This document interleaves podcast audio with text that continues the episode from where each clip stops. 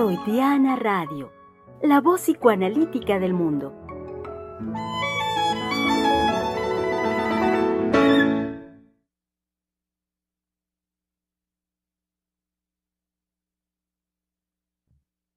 ¿Cómo están, querido público? Eh, nos da mucho gusto, pero de veras mucho gusto darles una muy cálida, cordial bienvenida este martes, martes 26 de julio del año 2022.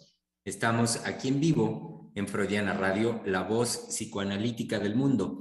Y decía un momentito que definitivamente que es con mucho gusto poderlos saludar, poder estar en vivo con todos ustedes y estarlo además en un periodo... Em, que en relación a las actividades sabemos que puede ser ya un periodo pues un poco distinto, dado lo que anticipábamos la semana anterior, que ya estábamos prácticamente sobre, la, sobre el comienzo del periodo vacacional. Eh, me refiero periodo vacacional, el, que corresponde al calendario de la Secretaría de Educación Pública, que bien sabemos en nuestro país es un referente muy importante en cuanto a la organización de los tiempos, los tiempos familiares. Sabemos bien que eh, cuando los niños están de vacaciones, bueno, de fondo, sabemos bien que los niños movilizan, por supuesto, la dinámica de una familia, de una estructura familiar. Lo que comienza con dos, pensando en la pareja, hombre y mujer, cuando va llegando un tercero, cuarto, quinto, bueno, los que lleguen, eh, naturalmente que la dinámica de esos dos se ve modificada en tiempos y en formas. Entonces, el periodo vacacional de la Secretaría de Educación Pública es siempre en nuestro país un referente en cuanto a los descansos, en cuanto a el emprendimiento de viajes de muchas personas. Así es que, pues nos enteramos cómo efectivamente las playas de nuestro país van eh, cada vez más llenándose, eh, teniendo los hoteles eh, acercándose al máximo de su ocupación, en las carreteras también nos enteramos, hay mucho más movimiento. Todos los sitios vacacionales, también aquellos que son de tierra adentro, digamos, ciudades coloniales, pueblos mágicos, todo ello está ahorita en una movilización distinta. efecto de ello también estamos muy al tanto de cómo ha venido incrementándose el número de contagios de COVID. Este, algunos, eh, sabemos algunos estados incluso llegaron nuevamente al semáforo rojo. Afortunadamente no en una situación eh, que, digamos, mm, que ponga en un riesgo muy franco la vida de las personas. Eso sí es una fortuna y nos hemos estado enterando, estamos informados de cómo eh, este, esta variante del virus es muy transmisible, no sé si sea correcto, correcto incluso decir volátil y por ello transmisible, pero lo afortunado radica en el hecho de que su sintomatología que produce, la sintomatología que produce no es de tanta gravedad como las primeras dos variedades que golpearon a nuestro país.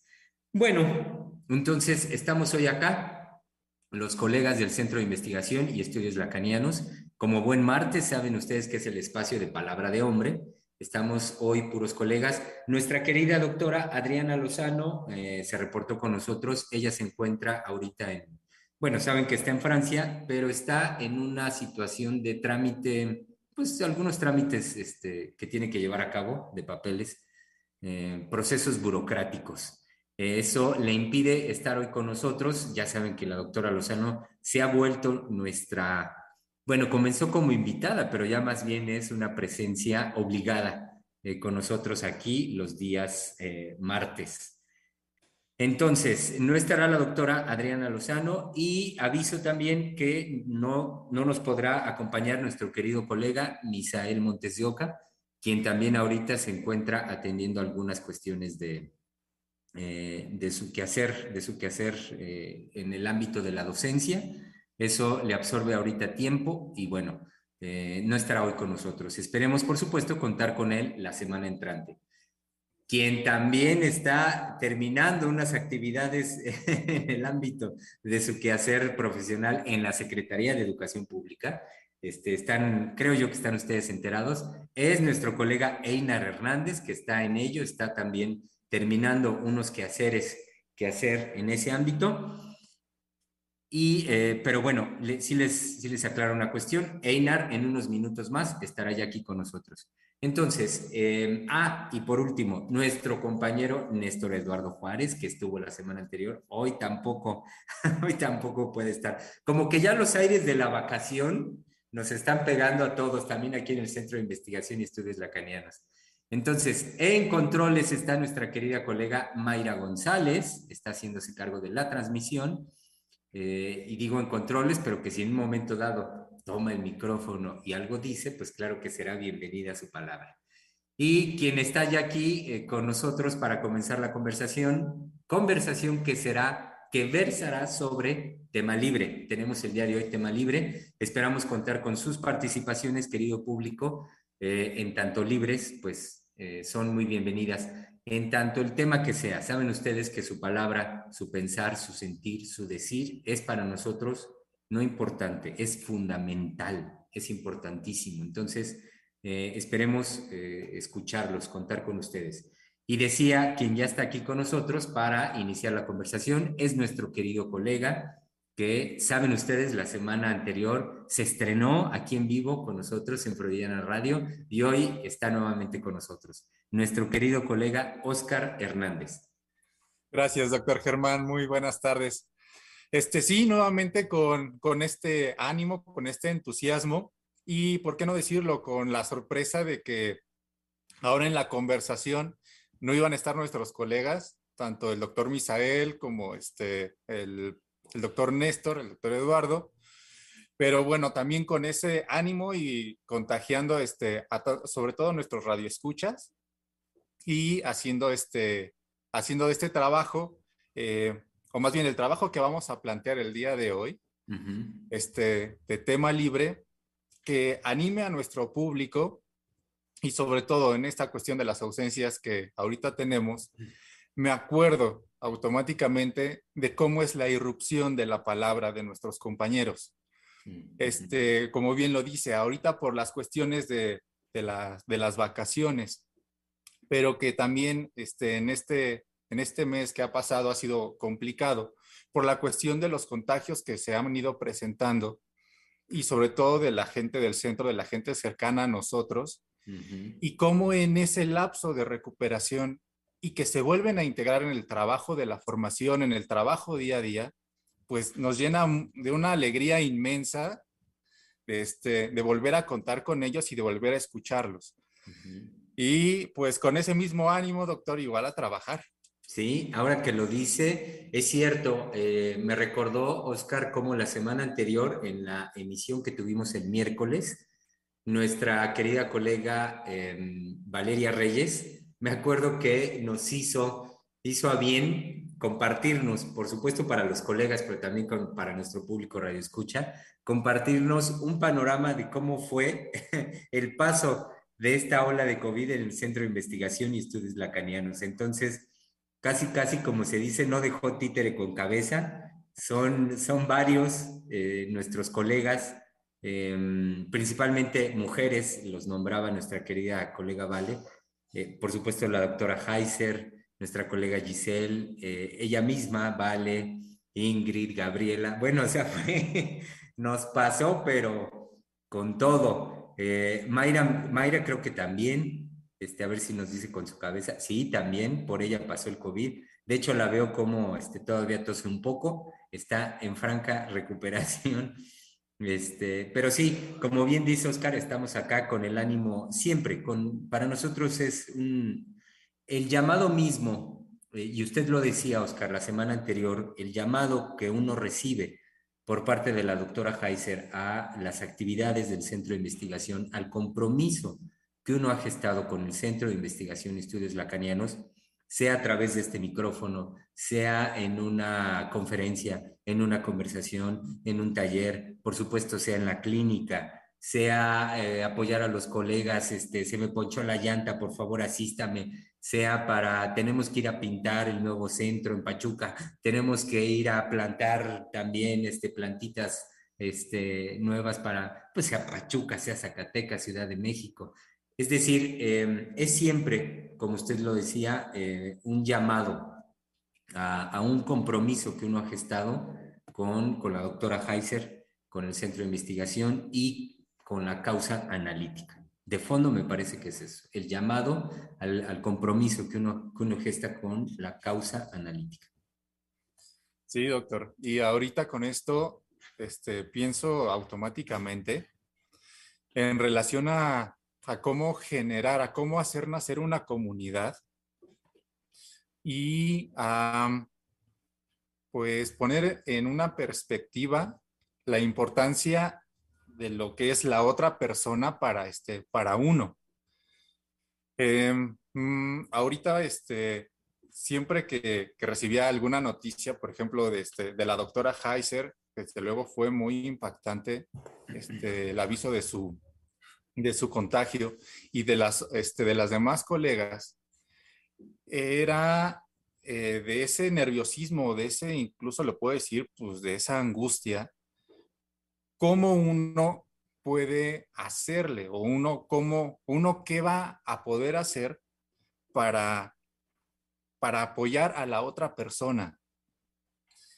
Y teniendo en cuenta que, este, que esa angustia, que, este, que de esa angustia uno puede hacer algo, uno puede crear algo.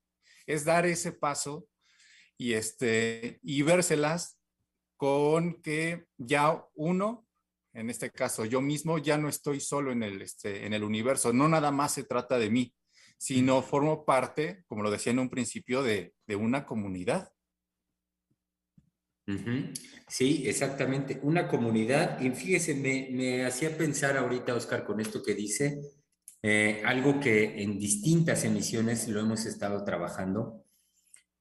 Fíjese que siento que me quedo corto incluso cuando digo distintas emisiones, porque más bien me parece que es un fundamento que hemos estado trabajando permanentemente en Freudiana Radio, permanente. Entonces, digo que me quedo corto porque eh, de alguna forma me atrevería a decir que en, todas las emisiones, desde que comenzamos hasta el día de hoy, está presente en el espíritu de, la, de, nuestra formación, de las transmisiones mismas, del, del, proyecto de la doctora Heiser, está presente la importancia del otro.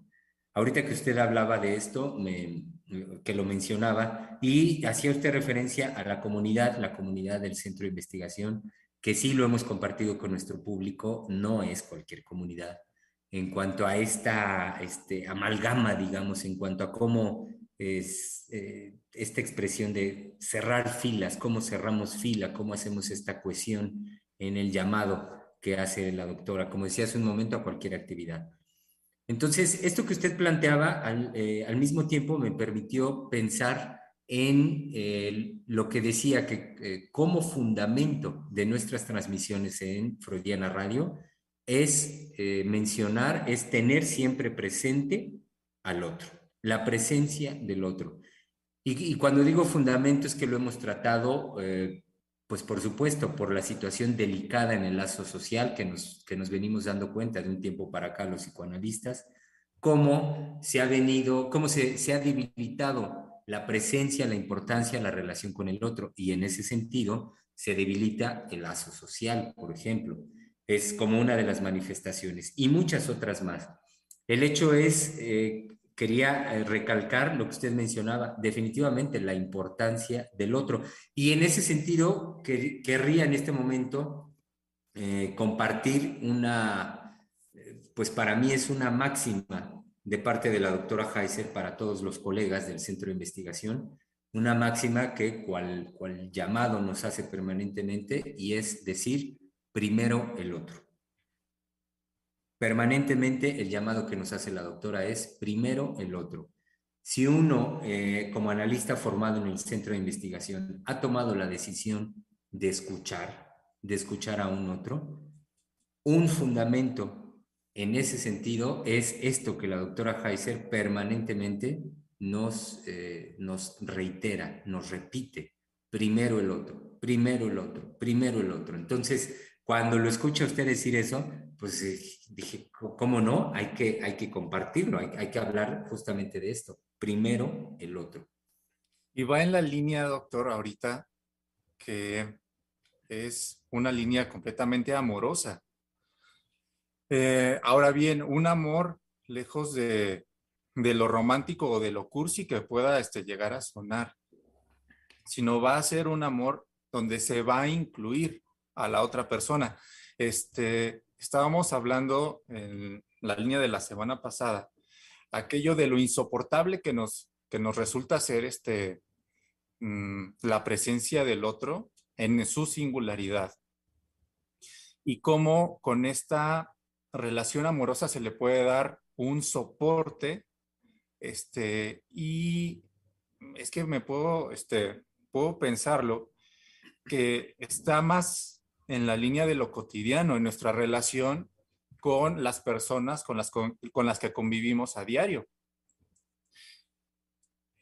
Eso es, este, eso es lo que se va desarrollando, cómo crear la posibilidad de un amor y cómo crear la posibilidad de introducir a, otra persona diferente, este, diferente a mí en mi vida cotidiana.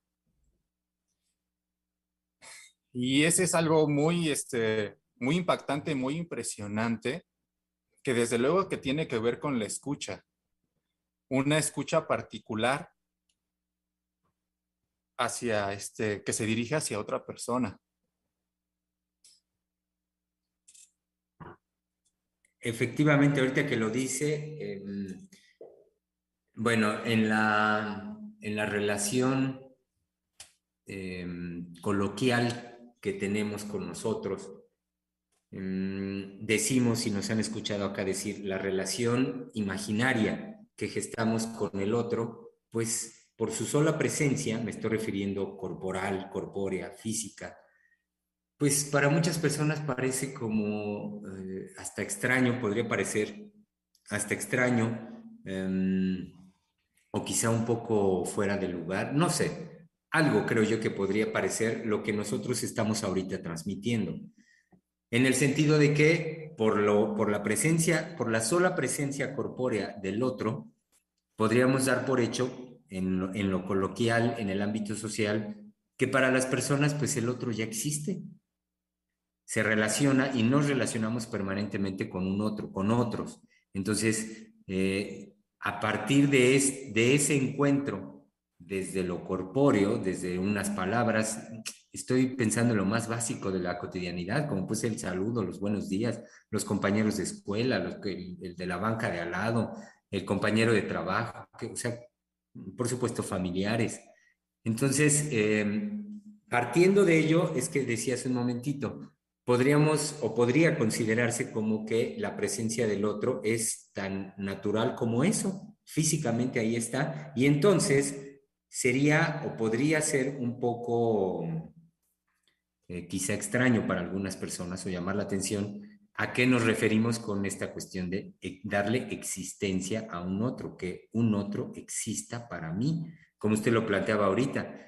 Y bueno, eso tiene que ver con... Eh, con que efectivamente más allá, bueno, en simultaneidad con lo que plantea ahorita al respecto de la presencia física corpórea del otro, por supuesto para nosotros analistas es fundamental señalar lo psíquico, la presencia de lo psíquico, de lo emocional, y entonces cuando planteamos esa existencia de un otro, no es nada más desde lo físico y lo corpóreo, Digamos, eso es un, fundamento en cuanto a sustento. Por supuesto, pues, necesitamos el cuerpo, el cuerpo es sustento, es de soporte de lo psíquico.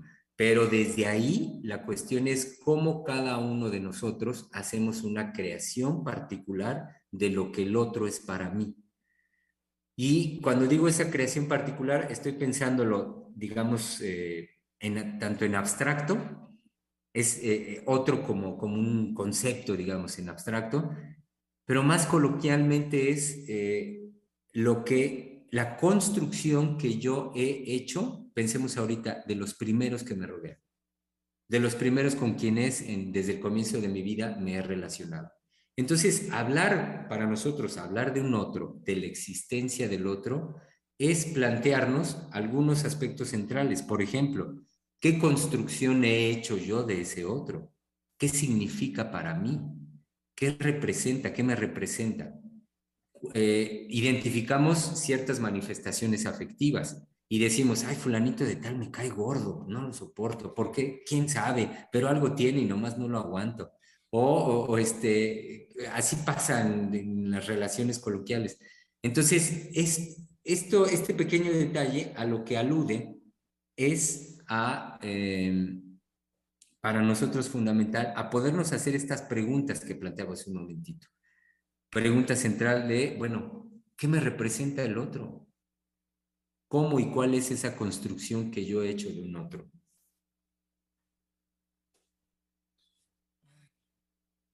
Y ahorita, doctor, mm, sobre todo en, esto que usted comenta de qué es lo que el otro representa para mí. Y me gustaría volver este, me gustaría volver a señalar en aquello insoportable de lo que la, lo que la otra persona, lo que la otra persona resulta para uno. Y que esto va a movilizar los, pues sí, o sea, los afectos más fuertes en cuestión de la dinámica tanto del amor como del odio, de aquello que es, este, que es diferente a uno. Y bueno, lo tengo que decir, como en este, como en este trabajo, como en este ejercicio de, de la conversación, es también muy notorio cómo los demás colegas este, nos hacen falta en cuestión de, la aportación, en cuestión del trabajo, en cuestión de las ideas que ellos mismos puedan, este, puedan generar y puedan pensar. Y es, es lo que a uno, ahorita lo puedo pensar así, este, a uno lo, lo enfrenta a ese vacío, lo enfrenta a esa posibilidad de que el otro puede dejar de existir para uno. Parece, eh, esto que usted dice, Oscar, parece, em, híjole, hoy en día, después de la experiencia que hemos pasado, estos ya más de dos años de la pandemia, lo que usted menciona parece como algo que ha tomado incluso tintes de cotidianidad. Sí, el hecho de que, sí, el hecho de que ese otro eh, mis más cercanos, o a veces no los más cercanos, pero nos, nos fuimos enterando cómo varios de las personas que son allegadas a uno, pues viéndose en la situación de enfrentar, enfrentarse eh, en el contagio al, coronavirus, sabemos que muchas personas, pues es una batalla que no lograron, eh, a la cual no lograron sobrevivir.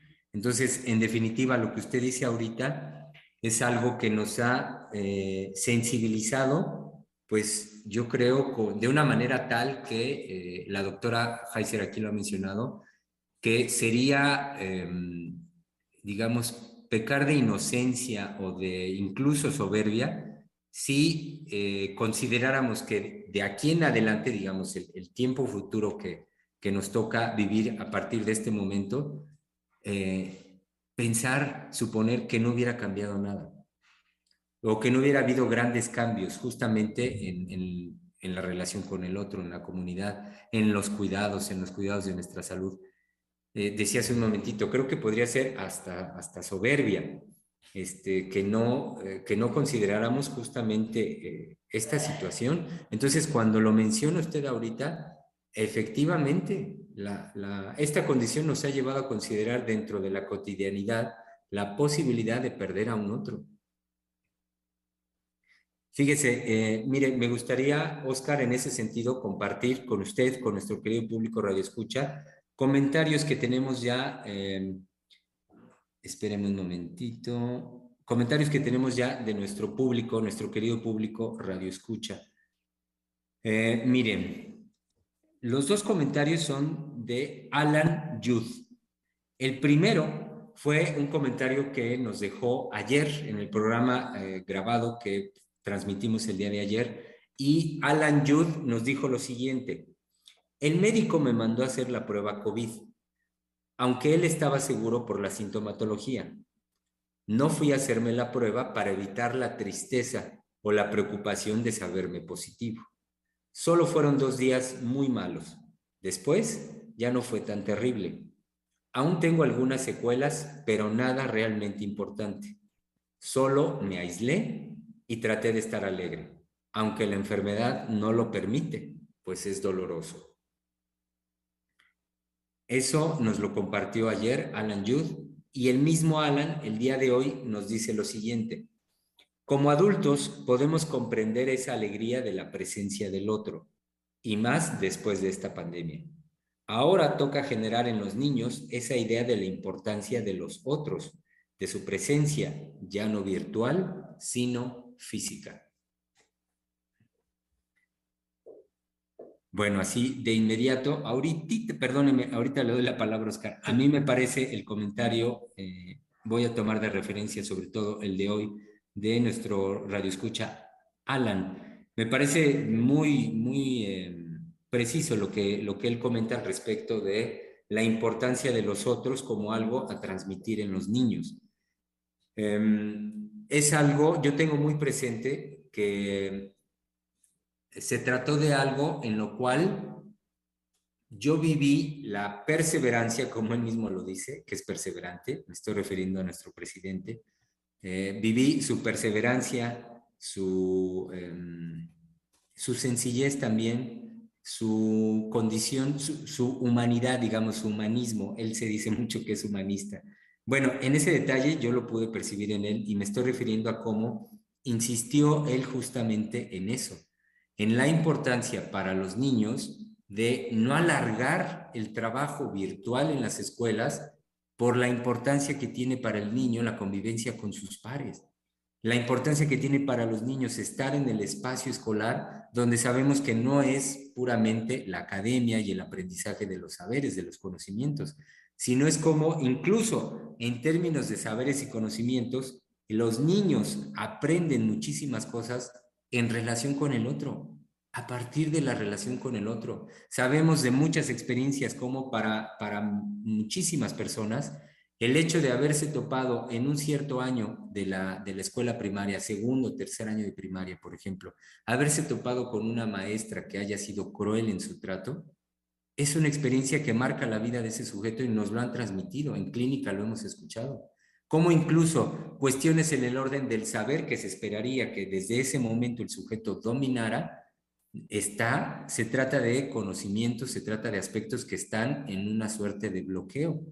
Y como analistas sabemos que ello no obedece a una dificultad cognitiva ni mucho menos académica, sino lo que vemos claramente cómo se pone ahí en juego es lo afectivo, lo afectivo eh, participando en todo proceso de la vida de los seres humanos. Y ahorita en particular, pues me estoy refiriendo a los procesos de enseñanza-aprendizaje por los cuales pasan los niños.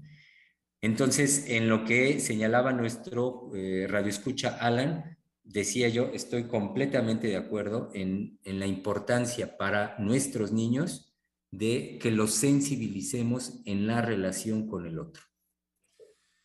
E incluso, doctor, eh, lo podía, este, ahorita como me lo iba desarrollando en la cuestión de los niños en la vida infantil, eh, y algo que ha sido muy común sobre todo en estos últimos años, incluso un poco antes de la pandemia, que era en esta facilidad y en este acceso a la tecnología de este, ¿sabes qué? Para que no estés llorando o para que no me molestes o para que me dejes hacer mis actividades, este, dicho del padre de familia, este, ten el celular, pon videos en internet, ten la computadora, ten la tablet, pero lo que usted señala y muchas veces lo, este, lo ha dicho la doctora Heiser, es que la relación primaria o la relación, este, pues, primera con el otro va a ser en el encuentro de la mirada que va a tener este, ese niño o ese, inclusive ese, ese infante con su madre o con su padre.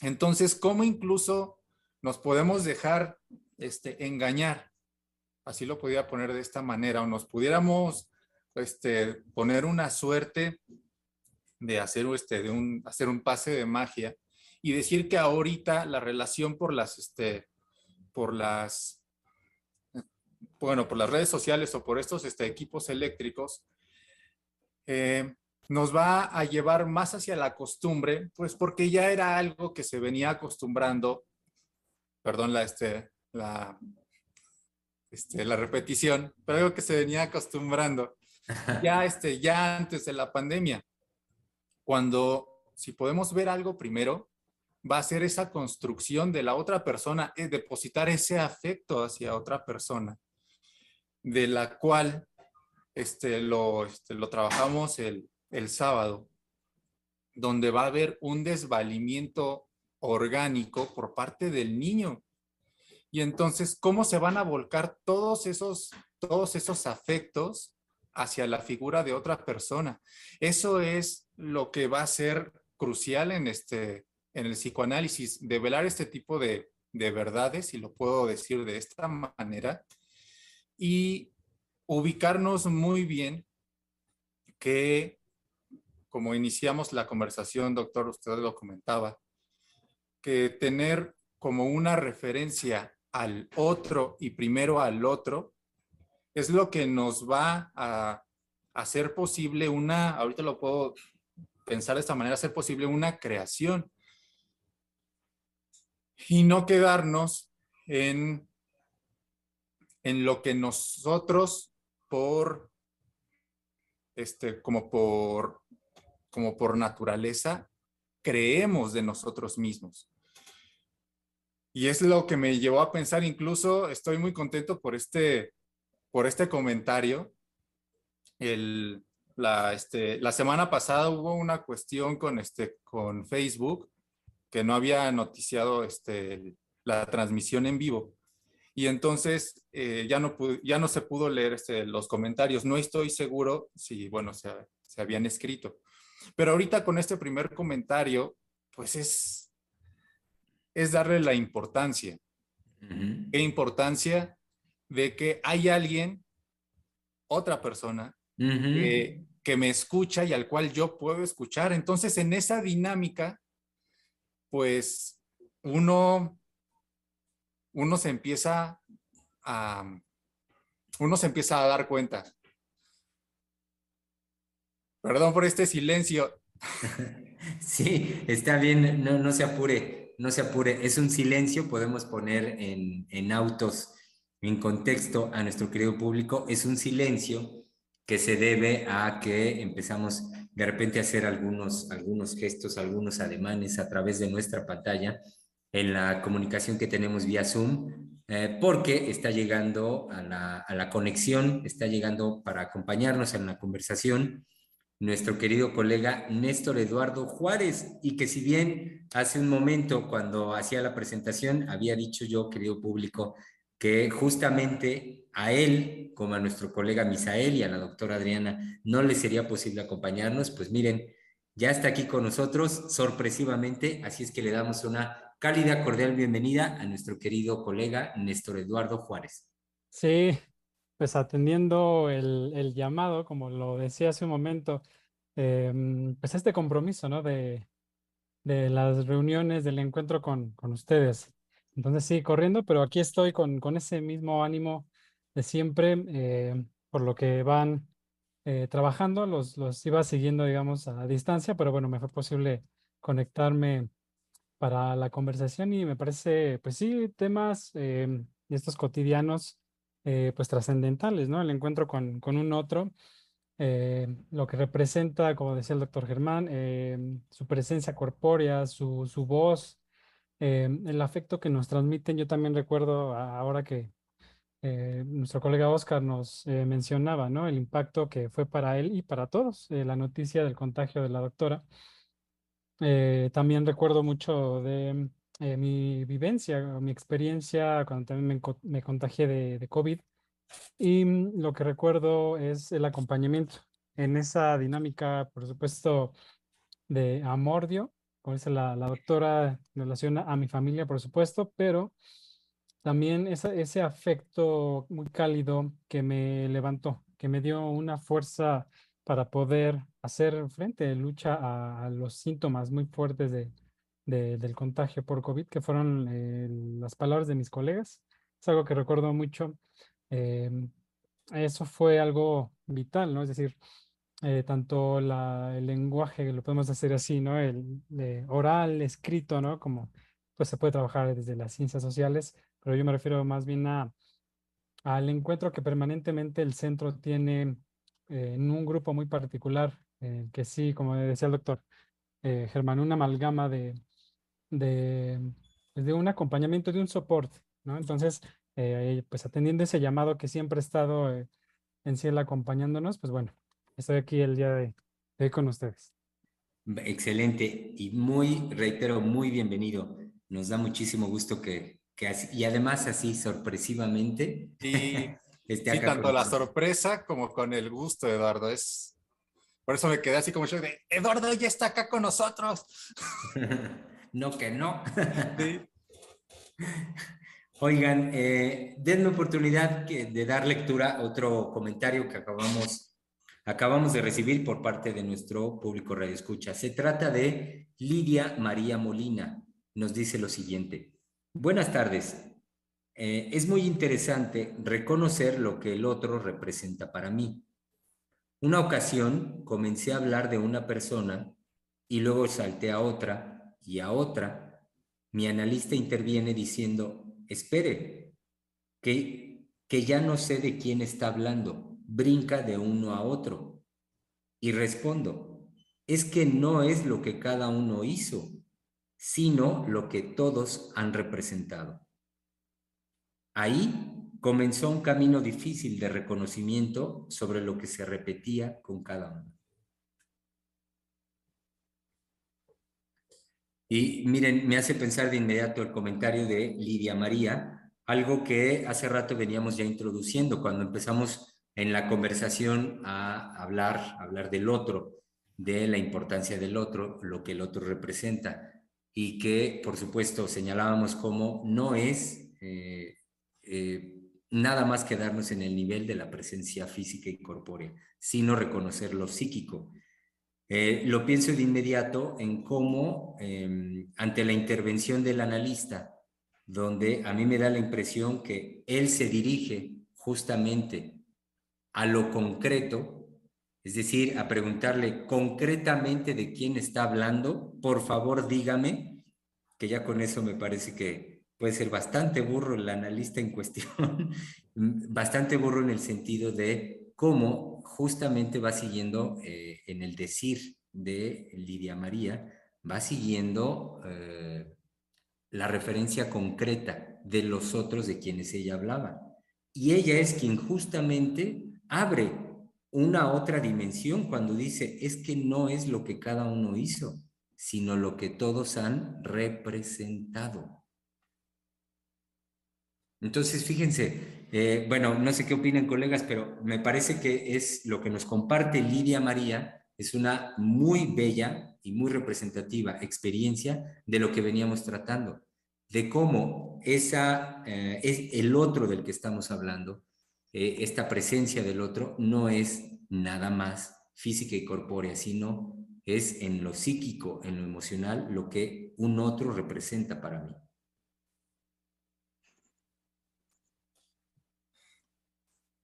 Sí, otro silencio, colegas, pero esta vez sí para eh, pues darle la bienvenida.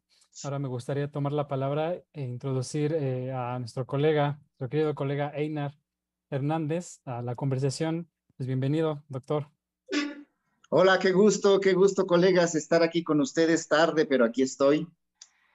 Eh, y el gusto de, ver ahorita este, Néstor, Néstor, a Néstor, a Oscar, ya sé que desde la semana pasada estuvieron, pero me da mucho gusto, ¿no? En el caso de Néstor, pues que esté nuevamente acá con nosotros, este, retomando esto que sé que también para él es, es fundamental, las conversaciones en Freudiana. Y Oscar, por supuesto, que es el que, que pues está estrenando, me da mucho gusto verlo. No los puedo ver, eh, eso sí, eh, como tengo el celular, no los puedo ver en, pantalla completa, pero ahorita rápidamente entré y dije, quiero ver quién está. Eh, y vi que estaban ahí, ¿no? Bueno, con el gusto de, estar también con nuestros radioescuchas. Hace ocho días no pude ir, estamos con el, con el cierre de actividades y hay muchas cosas que exigen reuniones, juntas, acuerdos, este, informes, reportes, hay un montón de cosas, ¿no? Que eh, no sé si sea en todos lados, pero eso le caracteriza al sistema educativo. Eh, bueno, por eso no pude estar este, hace ocho días con nuestros radioescuchas, con ustedes. Ahora estoy un poco tarde, pero, pero aquí estoy. Alcancé a escuchar en lo que entré que hablaban del otro. ¿Quién es ese otro? Cuéntenme. Sí. que medio, medio de enigmático, ¿no? Que no es este. sí, es otro? efectivamente, poniéndolo en contexto, querido Ainar, eh, partimos de hablar en, estos, en estas últimas fechas, estas últimas dos semanas que hemos tenido de transmisiones, lo que la doctora Valeria daba cuenta la semana anterior en cómo, el, cómo esta ola de COVID pasó y casi casi no dejó títere con cabeza en el centro de investigación, el cómo nos, nos había ido con ello. Y a partir de eso, a partir de esa experiencia, eh, nos dimos también la posibilidad Oscar y yo, de comenzar la conversación hablando de cómo la comunidad que somos el Centro de Investigación y Estudios Lacanianos no somos cualquiera, digamos, en el sentido de la cohesión, de la unión que, a la que la doctora Heiser nos llama permanentemente. Y eh, tratando, tratando ese punto, entonces eh, Oscar dio entrada a eh, puntualmente señalar la importancia del otro la importancia que tiene el otro eh, para cada uno de nosotros. Si bien nosotros lo hacíamos eh, partiendo de esta experiencia con nuestra comunidad del Centro de Investigación, nos fuimos ampliando un poco más para, para eh, decir, para conversar con nuestro público la importancia justamente del otro en términos generales en la comunidad y decir cómo cuando, cuando vamos hablando del otro, tiene razón ahorita que usted dice que si sonaba un poco enigmático, eh, señalábamos lo siguiente, cómo cuando nosotros armamos esta conversación hablando desde el psicoanálisis del otro, de un otro, decíamos, bueno, no, no nos quedemos en el nivel social, decíamos en el nivel imaginario, de ese otro, nada más en su concepción física y corpórea, sino que decíamos, bueno, hablar de un otro desde acá es hablar de lo que ese otro representa para uno ese otro como una construcción psíquica que cada uno de nosotros hacemos. Entonces, bueno, sí está lo físico y lo corpóreo, pues porque ese es, el soporte, digamos, de lo psíquico mismo, el fundamento que lo soporta, la, corporeidad. Eh, simultáneamente, ese otro del que venimos conversando, pues es, es el que eh, va más allá de eso, el que hemos creado cada uno de nosotros y lo creamos desde todas nuestras experiencias afectivas desde el momento primero de la vida.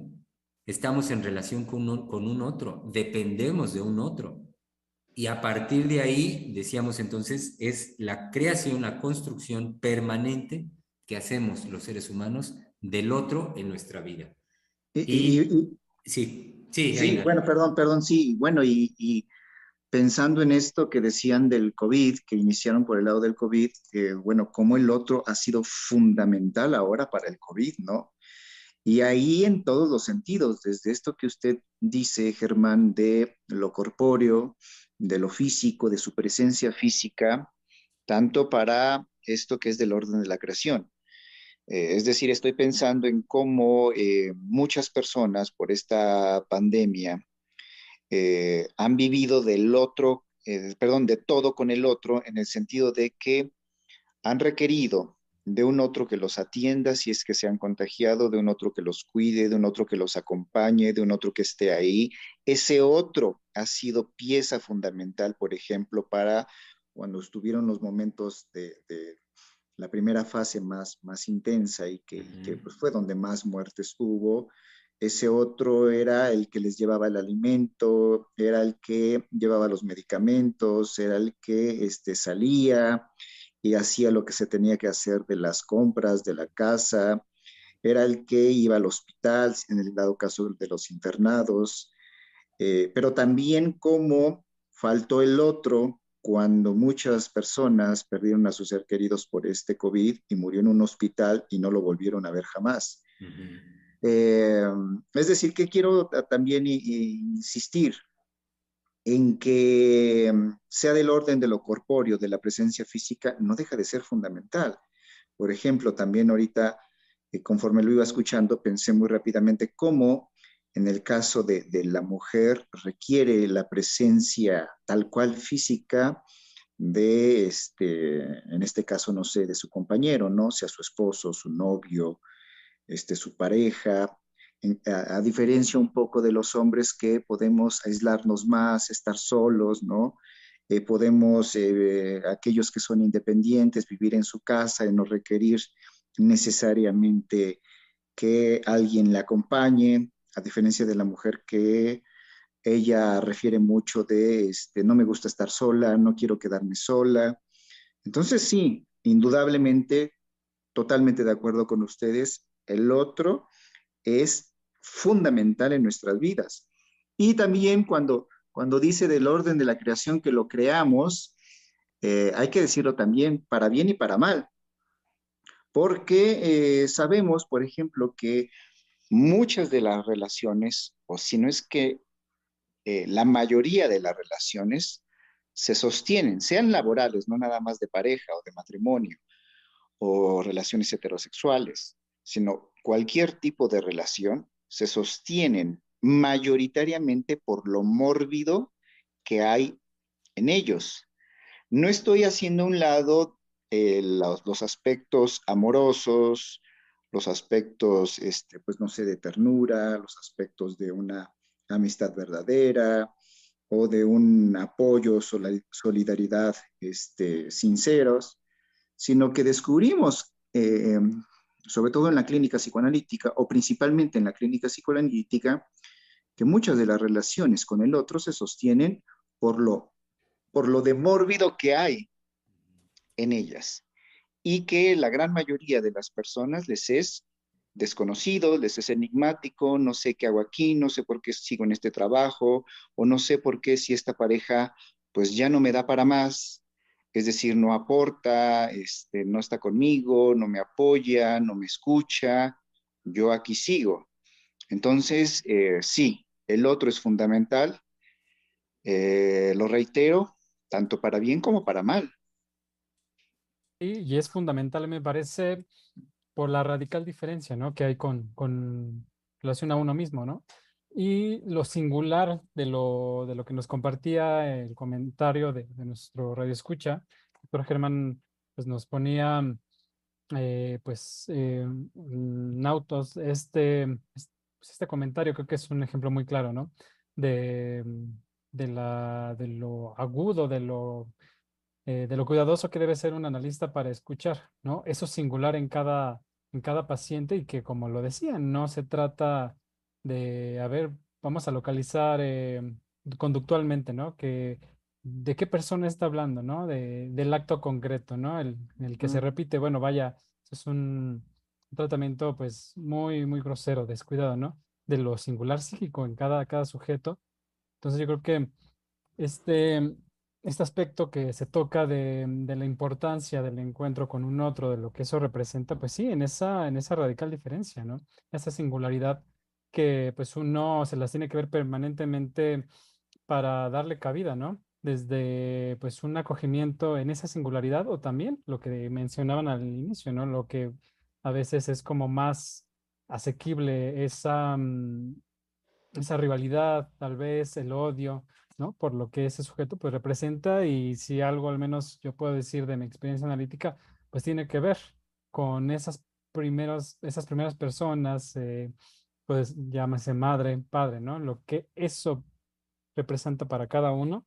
Y pues sí, eh, la trascendencia que eso tiene para nuestra vida, yo creo que es de mucho cuidado poder eh, tratar, ¿no? Es, estos temas cuando, bueno, eh, pues el trabajo analítico nos muestra que realmente no es, vaya, lo que en una, em, como en una mascarada, como en un semblante, ¿no? Nos podría eh, querer decir algo. Exacto, creo que usted dice algo muy importante. Este, ay, Eduardo, Eduardo, perdón, Eduardo, se me va su nombre.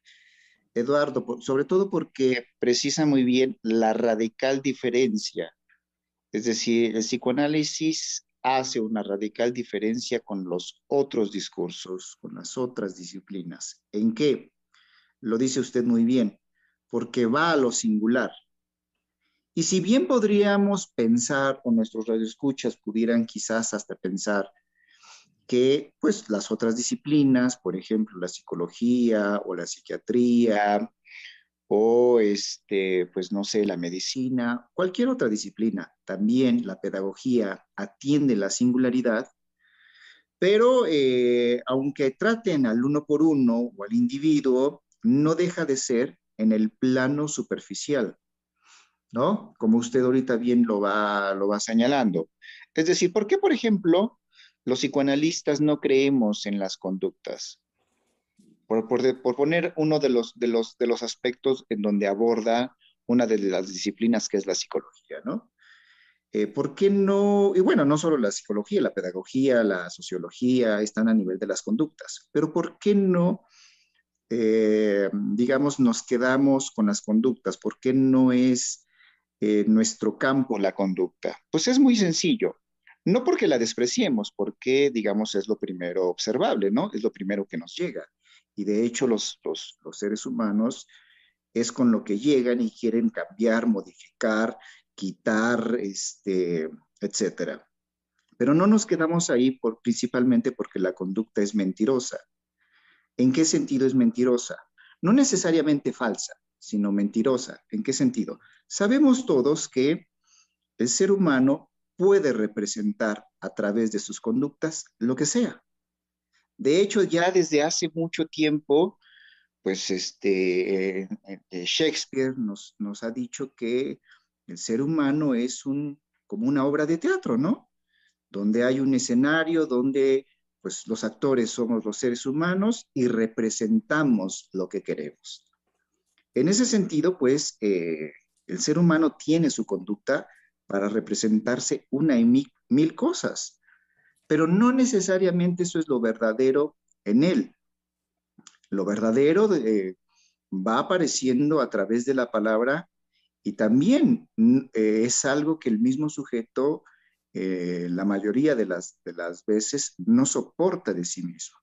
Entonces, la, la, conducta es muy clara para nosotros los psicoanalistas porque es, como usted ahorita lo decía, es este, encubridora, no es una, una, una, una mascarada. Entonces, no, no, no, no nos quedamos a ese nivel porque este, además Freud lo demostró muy tempranamente en, en, digamos, en la experiencia que él va teniendo con, este, con sus pacientes histéricas principalmente, de este, que quitar los síntomas, que modificar los síntomas, no resolvían absolutamente nada porque estos regresaban, regresaban con una intensidad o regresaban de otra manera, ¿no? ¿Y por qué no? Eh, perdón, perdón, Einar, ¿por qué no recordar, ya que ahorita usted lo mencionaba, pues esta eh, clásica, este, sí, se ha vuelto, digamos, clásico. Más que clásico, creo yo que incluso paradigmático, este momento en la vida y obra de Freud, donde él en una en correspondencia, no recuerdo ahorita con quién, con Adler quizá, eh, le dice que ha descubierto, o con Fliss, que ha descubierto que sus histéricas lo habían engañado. Entonces, eh, me parece un, un, momento, por eso me corregí, más bien paradigmático, porque no se trata tampoco de caer en lo que usted viene desarrollando, en una condición moral, como sabemos que en la psicología y en las psicoterapias se, instruye incluso, se, entrena a quienes, a los psicólogos y a los terapeutas en cuanto a probar la veracidad del dicho del paciente. Y en ese sentido, el probar la veracidad, pues es, en otras palabras, pues confirmar que esté mintiendo o que no esté mintiendo. Entonces, ahí caemos en una situación de orden coloquial con un sesgo profundamente moral en cuanto a ver si la persona anda por esos caminos, caminos que son considerados negativos a nivel de la conducta y por lo tanto es algo que habrá de señalarse y tratarse de corregir en el tratamiento. Bueno, nada que ver en lo que usted señalaba, Einar, en el campo psicoanalítico. Por eso traje a colación esto que usted introduce, eh, del decir del mismo Freud, del propio Freud, cuando dice mis histéricas me han engañado. Y, vaya, eh, y no es para que, este, bueno, ahí dijera, se termina todo, se termina mi investigación, hasta aquí llegué, eh, dolido narcisísticamente hablando y decir no quiero saber más. No, todo lo contrario, sino hay que ver la capacidad, la posibilidad de ese sujeto para más bien a partir de eso abrirse a poder mirar lo que eso le estaba develando de lo psíquico, lo que eso le estaba descubriendo como capacidad psíquica y que obedece más bien no a, la, a, lo malo, a la maldad en un sujeto de por qué mienta, sino a la posibilidad creadora, que los sujetos nos podemos valer de crear conductas, comportamientos, discurso, eh, fachadas, tantas cosas, para no para encubrir lo que cada sujeto decida que es menester mantener encubierto. Y ya me parece que es el punto em, pues central de, la ética, ¿no? La ética en la escucha analítica, cuando también le dicen a Freud, ¿no?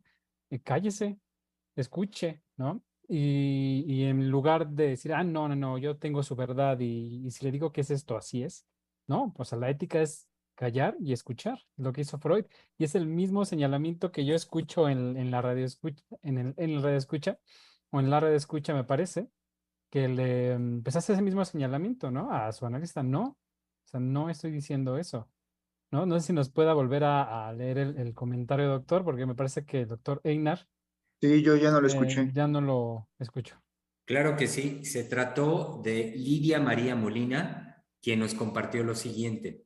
Buenas tardes. Es muy interesante reconocer lo que el otro representa para mí. Una ocasión comencé a hablar de una persona y luego salté a otra y a otra. Mi analista interviene diciendo, espere, que ya no sé de quién está hablando. Brinca de uno a otro. Y respondo, es que no es lo que cada uno hizo, sino lo que todos han representado. Ahí comenzó un camino difícil de reconocimiento sobre lo que se repetía con cada uno.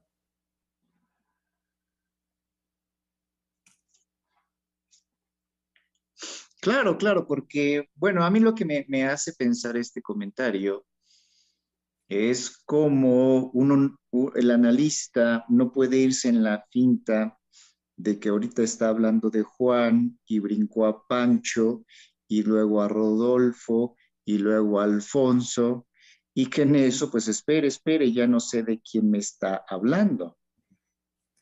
¿No? Sería en la finta de los sujetos concretos. Si no, ella lo dice muy bien, por eso dije bravo, ¿no? Es que es de lo que han representado, no me acuerdo cómo fue literal, ¿no? De lo que han representado para mí. Es decir, ¿qué importa si hablo de Juan o de mi perro o de la naranja o de mi trabajo. Es lo que eso representa para mí. Sí, no, no, genial. Pero como justamente ahí, como bien lo asocia Eduardo, puede este, eh, hacer esto, ¿no? Que le pasa a Freud, cállese y escuche. ¿Para qué quiere saber de quién estoy hablando? ¿De quién precisamente estoy hablando? Cállese y escuche. Y decía yo hace un momentito que me parece importante siempre señalar, siempre recuperar lo que es Freud, lo que es Sigmund Freud en la historia, que frente a eso no, no tomó sus papelitos y se fue este, llorando a un rincón, eh, ni tampoco reculó en su clínica ni en su investigación, sino que justamente tuvo la posibilidad de, frente a ese llamado del otro, justo, y estamos hablando del otro, frente a ese decir del otro, lo que hizo fue lo que el otro le demandaba, callar, callar, y lo que el silencio entonces abrió, habilitó como una posibilidad. Ahorita que dice de Freud, yo creo que cada vez más en esta pandemia que ya pues van más de dos años y que bueno, como todos ya sabemos, pues vamos a convivir con este bicho pues por muchos años más, ya va a estar con nosotros. Pero ahorita que usted decía de hay que retomar este, a Freud y nosotros lo retomamos siempre, pero lo que me gustaría transmitirle a nuestros radioescuchas es que mm, creo que cada vez más, ojalá sí pueda ir siendo, vayan haciendo del psicoanálisis un otro al cual recurrir, a propósito del otro, ¿no? Porque no sabemos Todavía no tenemos muy claramente todo lo que esta pandemia ha provocado, eh, ni siquiera a nivel de, las secuelas eh, físicas, eh, en los pulmones, en neuronas. Ya hay estudios, ¿no? Ya hay investigaciones sobre eso. Pero lo que quiero decir es que a nivel de masa, a nivel de las poblaciones, todavía no sabemos los efectos, ¿no? Y también no, todavía no, no tenemos como digo, en, lo, singular sí vamos escuchando a los sujetos, ¿no?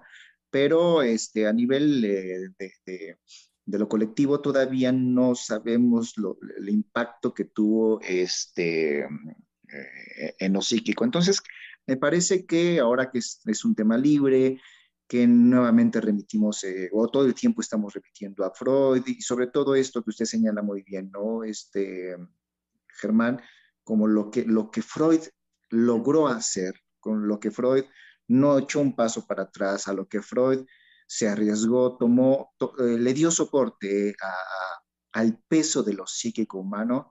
Creo que dicho, dicho así, de que tomó el peso de lo psíquico humano, quizás la gente pueda hacer más y cada vez más y más eh, al psicoanálisis, ir con un analista como un otro, justamente para que todo esto que tenemos que ir soportando y, este, resolviendo de la pandemia pueda ser de la mejor manera posible. Independientemente de los cambios de alimentación, de los cuidados que tenemos que tener, aquellos que ya fuimos contagiados, de lo alertas que tenemos que estar, de ver qué efectos tuvo en mí, de cómo me dejó, todo eso, un acompañamiento analítico que de verdad no hay otra cosa mejor. Para lo psíquico no lo hay. Y hay que decirlo así, para lo psíquico no lo hay. Sí. Sí, y también me parece preciso lo que decía hace un momento Einar, en el sentido de que eh, no hemos aún dimensionado los efectos de esta experiencia eh, a nivel mundial. Subjetivamente, es muy poco el tiempo eh, que, lleva transcurrido todo este fenómeno como para ya en este momento digámoslo así, poder hacer un diagnóstico con precisión.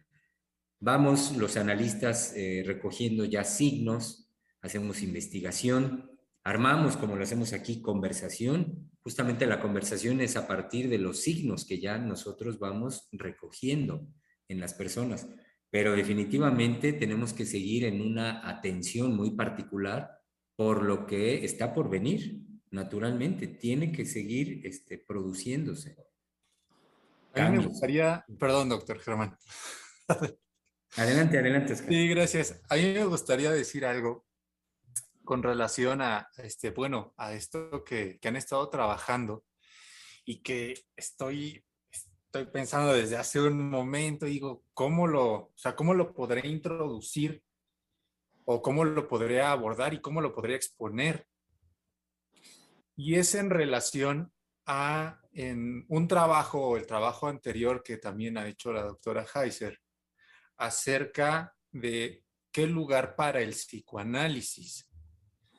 Y entonces, esta, ok, este, ¿qué lugar para el psicoanálisis en tiempos de pandemia? Creo que, este, que es más preciso este, decirlo de esa manera. Y entonces, ¿me puedo ayudar de esto que este, comparte la doctora para yo poder pensar qué lugar para la palabra de hombre, que es a lo que estamos aquí convocados. Para la palabra de hombre en tiempos de pandemia. ¿Qué postura y qué posición este, vamos a tener frente a, este, a, a esta bueno, frente al COVID, frente a esta pandemia, y qué lugar va a ocupar nuestra palabra como hombres, que somos capaces de, este, de de poder cambiar, de poder transformar. Este, sin embargo, no me gustaría quedarme en, ese, en esa situación de la transformación o del cambio, o sea, no me gustaría obturarlo ahí. ¿Por qué? Porque sería algo que este, impediría este, lo que nosotros podemos pensar o lo que nosotros podemos aportar. Em, en, esta, en esta línea de la transformación. Eso es lo que, lo que había estado pensando. Y desde luego, este, teniendo en cuenta este, lo que han venido, o lo que hemos venido trabajando, más bien este, desde el inicio del programa, en la introducción del otro, pero ¿cuál va a ser el valor? O sea, si lo puedo preguntar de esa manera, ¿cuál va a ser el valor? Y manteniendo una, este, una esperanza o una ilusión, ¿qué se puede esperar de nosotros mismos y qué se puede esperar de nuestra palabra?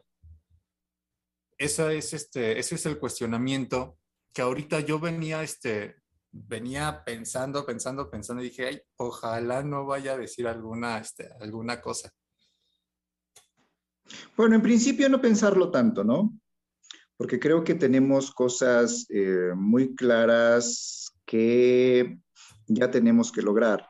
Si lo seguí bien, Oscar, es que para este programa los hombres tenemos que ya transformar este programa y por los hombres porque a lo largo de, pues, de la aparición de Freudiana Radio, pero ya principalmente cuando empieza propiamente Palabra de Hombre, pues hemos tenido la exigencia, el reto de que Palabra de Hombre eh, pues trascienda, impacte, movilice, pero principalmente que nosotros eh, transmitamos, ¿no? Con una con una pasión.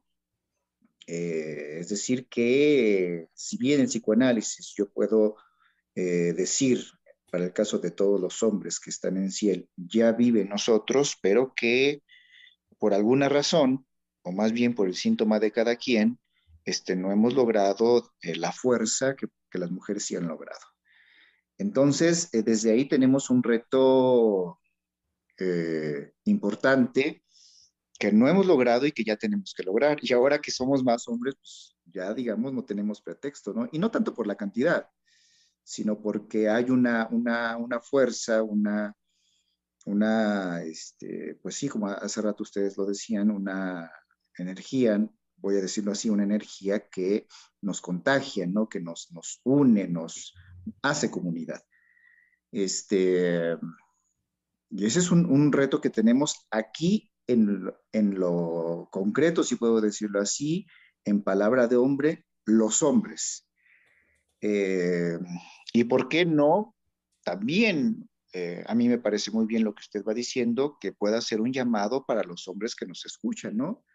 De, sobre todo porque estamos, también me hizo pensar que estamos en esta época donde lo que ha irrumpido y lo que ha, digamos, lo que ha llegado a todos los lugares es el discurso femenino. Es decir, sea como sea, las mujeres están haciendo lo suyo, sea en un este, revoloteo, sea en un gritadero, sea en hacerse este, las víctimas, sea en destruir, pues hacen lo, lo suyo.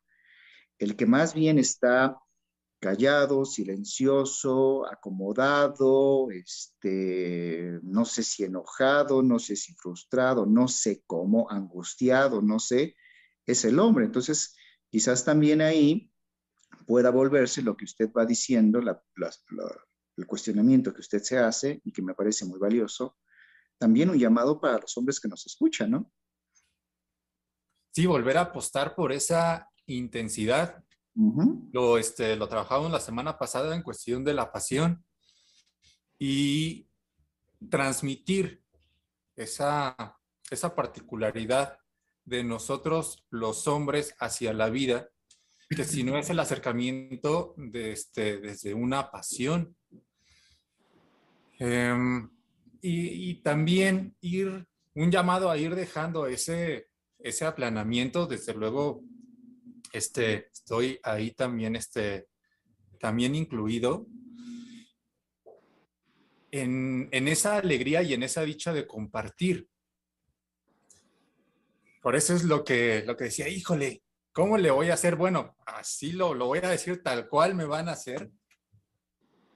Y empezar a transmitir em, esa alegría y lo que significa para uno ser hombre. Lo mencionaba en algún, este, en algún punto. ¿Cuál es, ¿Cuál es el valor de mi palabra como hombre? ¿Qué lugar y a quién va a llegar? Y si esa parte de mi transmisión puede llegar a alguien que esté, que esté ahí para escucharlo, va a ser, va a ser una alegría inmensa. Una alegría así como cuando Eduardo llegó el día de hoy, así como usted, doctora llegó también. Y es como, o sea, cómo me, este, cómo eso nos va a sorprender, cómo eso nos va a impactar. Y sobre, todo, porque Claro, perdón, sobre todo porque está en usted, ¿no? Usted lo, lo acaba de decir muy lindo, la, la, alegría de compartir. E inmediatamente, ¿qué me hizo pensar? Bueno, no sé nuestras radioescuchas, pero yo he escuchado a un, bueno, no lo voy a poner en porcentajes, pero he escuchado a muchas mujeres que algo que, si algo les agrada de los hombres, es que las hagan reír. Es decir, un hombre alegre, voy a decirlo así, un hombre alegre que les comparte, para una mujer puede ser muy encantador, ¿no? Bueno, este, en este caso, en relación con las mujeres. Pero si tomo este, su expresión, por eso digo, pues está en usted mismo, usted lo dijo, ¿no? Si lo hacemos con esa alegría de compartir, yo creo que este, lograremos mucho. Eh, queridos colegas, si me permiten, quiero dar lectura a un par de mensajes más que eh, llegaron ahorita. Afrodiana Radio, por parte de eh, Rosa Hernández, nos dice, linda tarde a todos. Hablar de un otro es justo dar cuenta de una creación subjetiva poniendo en juego lo afectivo, lo que ese otro representa. He ahí lo importante del lugar de un otro. Saludos afectuosos. Em, y el otro mensaje llega por parte de Lidia María Molina, quien había participado hace un ratito y nos dice lo siguiente. Quiero aclarar algo. Esto de hablar de un otro, eh, perdón, esto de hablar de uno y otro y otro había sucedido constantemente en mi análisis, pero sin llegar a ningún lado porque me era demasiado conflictivo y censuraba. Considero que esa intervención me ayudó a elaborar y hablar justamente de lo psíquico que había envuelto ahí y que realmente no había tenido el valor de decir.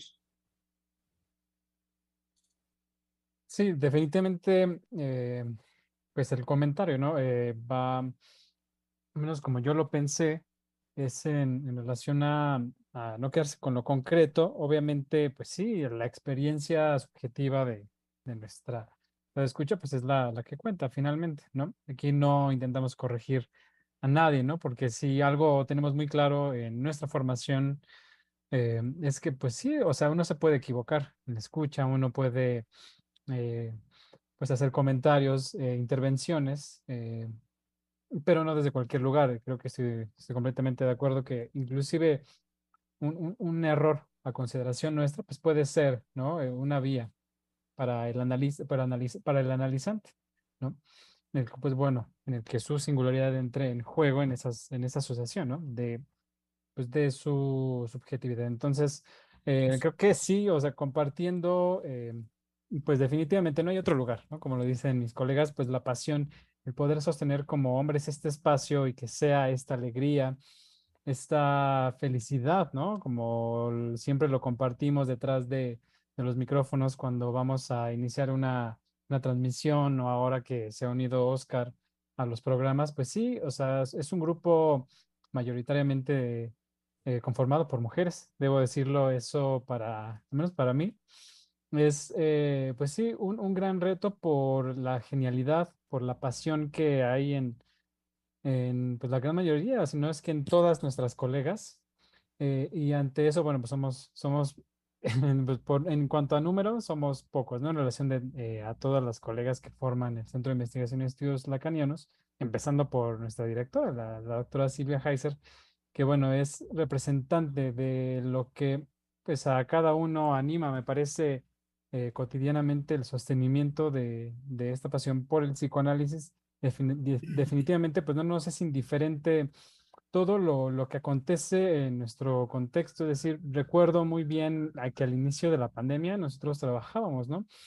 ¿Cuáles son los efectos que aún estamos viendo, los nuevos síntomas, decía la doctora, ¿no? Y cada uno tiene que pensar cuáles son los, los síntomas que acontecerán a raíz de, pues, de esta mm, guerra biológica, ¿no? Eh, y cómo eh, el analista de información debe estar permanentemente, pues, pendiente, como lo dice también el doctor Germán, ¿no? De los signos de nuestros tiempos, porque ahí está el lugar en el que con esa fuerza, eh, como lo decía también la doctora Silvia, ¿no? Eh, hombres, ella lo dice de otra manera porque ha sido su vivencia en relación a los hombres, hombres de otra época, hombres fajados, hombres que se sostengan, pero a rajatabla, ¿no?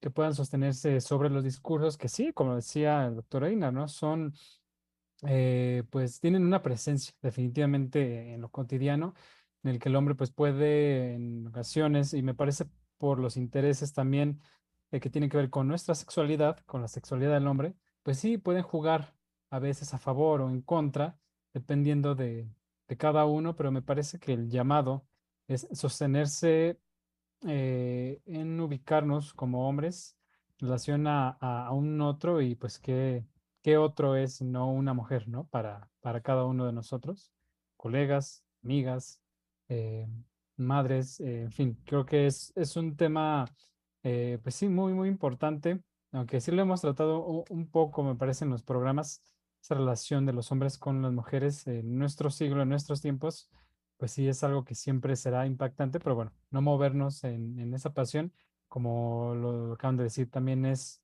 es un ánimo y una felicidad, ¿no? Vernos con esas dificultades.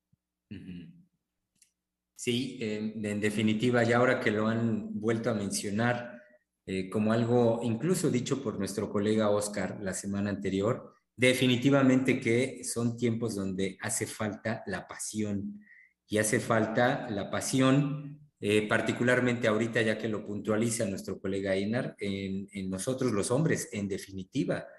La, pasión en el hombre es, eh, me parece que tiene como uno de sus signos distintivos el, el ir para adelante, el, echarse siempre para adelante. Y en ese sentido, eh, cuando digo para adelante, pues es sinónimo de creación, de trabajo, de transformación, de resolución, vaya, de todo lo que nos compete desde poder cargar un garrafón de agua, porque naturalmente sabemos que para una mujer será siempre más complicado, eso, cambiar una llanta, por ejemplo, hasta más allá de eso. Eh, siempre lo, decimos e insistimos con, eh, con eso aquí, eh, lo que nos corresponde en cuanto al sostenimiento de las transformaciones que nuestro tiempo nos demanda. Entonces, no podemos ser este, flojos pasguatos. Exacto, doctor. Sí, no, no, no, no, no, no, nos corresponde, eh, nos corresponde otro lugar. Y en ese sentido, eh, como qué bueno que Einar lo, lo, recordó el día de hoy, este, sí, el que estemos permanentemente en esta tensión, que nos llamemos a esta tensión, que es a la que nos llama la doctora, eh, de, creación y de trabajo. Entonces, pues de, de, y de, ya lo dijo Einar, que logremos transformar este espacio eh, que palabra de hombre sea mucho más representativo de la, del trabajo y de la creación del Centro de Investigación y Estudios Lacanianos. No puede ser de otra forma. No, muchachos, no. eh, pues miren, estamos acercándonos al término de la emisión del día de hoy. Nos quedan unos cuantos minutos. Los pongo en autos que por ahora ya no hemos recibido más comentarios de nuestro querido público Radio Escucha. Eh, déjeme ver por acá, en esta otra vía. Mm, no. No, el, mensaje que leí hace un momentito de Lidia María Molina eh, había sido, ha sido hasta este momento el último. Entonces, bueno, pues nos acercamos al final. ¿Con qué nos vamos? Uy, no. El No, no, silencio. no, silencio. No, No, con silencio, ¿Cómo? no, colegas. A ver, justamente hablando de... No, a mí sí, eh, pues lo que estamos eh, comentando, por supuesto, bueno, nos hace falta, pues también nuestro colega eh, Misael Montes de Oca, eh, y nombrar, por supuesto, creo que nunca lo hemos hecho, pero yo sí me quiero animar a hacerlo, pues también a nuestro colega Moisés Ortega, o también al otro colega más joven, Yair, que son eh, parte eh, del Centro de Investigación y Estudios Lacanianos. No sé si nos estén escuchando y espero que sí, pero eh, somos todos, o sea, para que sepan. Sí, ¿verdad? Son, son- somos, somos, todos Sí. los hombres en el Centro de Investigación y. Estudios Lacanianos. Y ahorita, ahorita que lo decía Eduardo, eh, le, le pedía la palabra porque también, ya que hizo las menciones, yo decía, bueno, no dejemos de mencionar a nuestro querido colaborador, que Claro. también ha estado con nosotros los martes, el señor Alberto Lozano. Alberto Lozano, así es. Sí. Sí, y que me parece además como, como característica del señor Lozano, justo es eso, lo, lo puntual e incisivo. Podría decirlo así, que es, es puntual e incisivo en muchas de sus observaciones. Y no solo observaciones, sino cuestionamientos. Para mí, eh, su, su intervención siempre es muy rica por cómo también nos, por- nos cuestiona y nos lleva a partir del cuestionamiento a decir, bueno, ¿y qué vamos a decir? ¿Y cómo lo vamos a sostener? Sí, es un analista nato, ¿no? Eh, lo, lo, lo sabemos, lo reconocemos, ¿no? Y sí, claro, creo que eh, pues eh, esperemos también que en la medida de lo que le, eh, le- sea posible, por supuesto, pues nos acompañen también para hacer más grande este espacio, ¿no? Sí, Ujú. es, es muy valiosa las participaciones siempre de, vamos a decirlo así, de nuestro colega Alberto Lozano. Entonces, bueno, Sí. esperemos escucharlo en este espacio pronto. Sí, como, como hemos insistido el día de hoy, eh, no nos cansaremos en repetir. Ahorita que dice usted, Eduardo, la palabra valioso, me hizo pensar en la valía.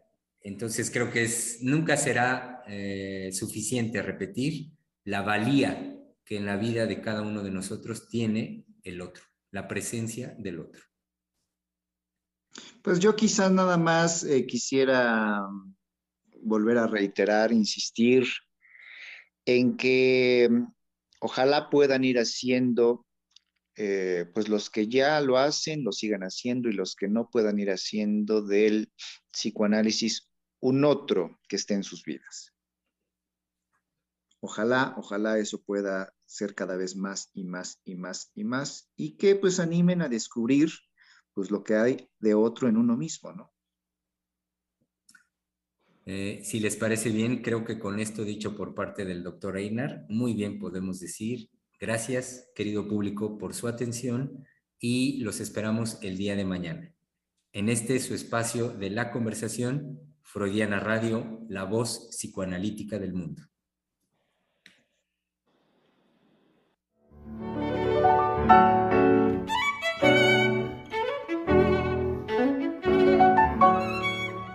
Freudiana Radio, la voz psicoanalítica del mundo.